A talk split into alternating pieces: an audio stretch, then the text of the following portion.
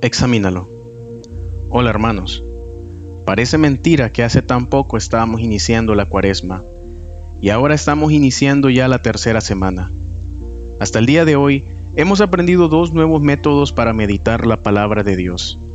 Pronúncialo, que nos invita a leer pausadamente cada palabra del pasaje bíblico que meditamos. E imagínalo, que nos invita a imaginarnos la escena que se nos narra y a ponernos en el lugar de algunos de los personajes que participan en la historia. Queremos seguir con la actitud de Jacob. No dejaremos ir al Señor hasta que nos bendiga, hasta que nos hable el corazón y nos transforme. Te invitamos a que diariamente te sigas preguntando, ¿cómo me habla a mí este pasaje? ¿Cómo puedo hacer para poner en práctica lo que Dios me ha dicho? No hay nada más gratificante después de haber alabado al Señor que tomar un tiempo para escucharle por medio de su palabra en las Escrituras. El Catecismo de la Iglesia Católica en los numerales del 102 al 104 nos dice que a través de todas las palabras de la Sagrada Escritura, Dios nos está diciendo una sola palabra, que es su verbo único. Y por esta razón la Iglesia ha venerado siempre las divinas escrituras como el cuerpo del Señor. En la Escritura la iglesia encuentra sin cesar su alimento y su fuerza, porque en ella no recibe solamente una palabra humana, sino lo que es realmente la palabra de Dios. En los libros sagrados, el Padre que está en el cielo sale amorosamente al encuentro de sus hijos para conversar con ellos. Por lo tanto, hermanos, buscar hacer un esfuerzo por meditar la palabra de Dios y hacer la vida es querer dejarnos encontrar por Dios escucharlo y ser transformados por Él. Cuando Dios habla al corazón del hombre, un fuego se enciende, como el que se encendió en los discípulos de Maús. No queda lugar para la duda cuando Dios nos ha hablado. Por lo tanto, como queremos aprender a escucharlo, en esta tercera semana de Cuaresma aprenderemos un tercer método de meditación. Examínalo. En esencia, este método es bastante sencillo está basado en nueve preguntas que haces para examinar el pasaje bíblico que estás meditando.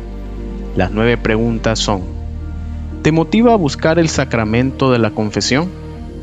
El pasaje que estoy meditando me puede hacer ver que necesito hacer algo para estar bien con Dios, o me ha hecho consciente de algún pecado que debo poner a la luz. ¿Hay alguna actitud que cambiar? Siempre se puede encontrar en las escrituras una actitud para cambiar. Tal vez algo de lo que deba pensar diferente, sentir diferente o actuar diferente. Probablemente me esté llamando a actuar sobre una actitud negativa, culpa, miedo, soledad, amargura, ego, orgullo o apatía. ¿Hay alguna promesa que podamos reclamar? Tal vez no lo supieras, pero tenemos más de 7000 promesas en la Biblia. Probablemente hay alguna promesa universal que Dios nos está haciendo. ¿Encuentro algo que me motive a alabar o agradecer a Dios? Es posible que el pasaje que estés meditando te muestre algo que Dios ha hecho por ti, algo de lo que te ha protegido, algo o alguien que Él ha traído a tu vida. Siempre vamos a encontrar en las escrituras una razón para alabar o agradecer a Dios. ¿Hay algún mandamiento para obedecer? Siempre debo preguntarme si hay algo que Dios mande y yo debo obedecer. Es importante saber que toda promesa tiene una premisa. Por lo tanto, si encuentras una promesa para reclamar, seguramente vas a encontrar algo que obedecer. Cuando decimos mandamientos, no nos referimos a los diez mandamientos, sino a muchos otros que Dios va dándonos a lo largo de las escrituras. ¿Hay algún error que evitar? Se dice que es de sabios aprender de los errores, pero es mucho más sabio aún aprender de los errores de los demás.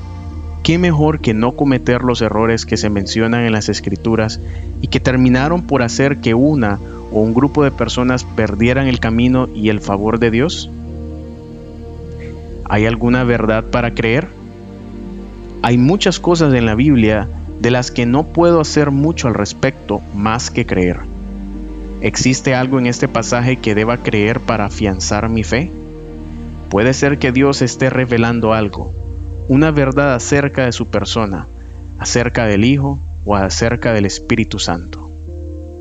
Alguna verdad acerca de mi prójimo, acerca de mí. Alguna verdad acerca de la vida eterna, del carácter de Dios, de su propósito para mi vida, entre otras cosas. ¿Hay algún ejemplo que seguir?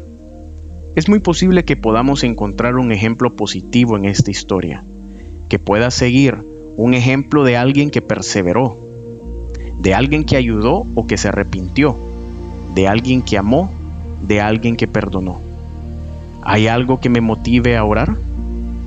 Principalmente los salmos. Son oraciones que hombres santos hicieron en ciertos momentos en que han quedado totalmente expuestos y necesitados de Dios esas oraciones nacen del corazón. Igualmente en los evangelios hay palabras que nos motivan a orar, como por ejemplo cuando Jesucristo sana al paralítico que bajan donde Él está predicando. Es importante aclarar, hermanos, que no necesariamente vas a encontrar afirmativamente todas las preguntas en cada pasaje bíblico. Si hay alguna que no puedes encontrar, no la respondas a la fuerza. Sin embargo, intenta sumergirte en la profundidad de ese pasaje y ponlo a prueba. Las preguntas no están necesariamente ordenadas con una secuencia definida. Sin embargo, examinar el pasaje bíblico con las nueve preguntas marcará una gran diferencia en nuestra meditación. Este es el método que vamos a utilizar desde el domingo 7 hasta el sábado 13 de marzo, tercera semana de Cuaresma. Seguiremos enviando la imagen con las preguntas de reflexión, el enlace para que puedan leer y escuchar el Evangelio del día y el enlace para que puedan escuchar las instrucciones del método, si es necesario. Que Dios siga guiándonos en esta cuaresma, caminando por el desierto de la mano del Maestro.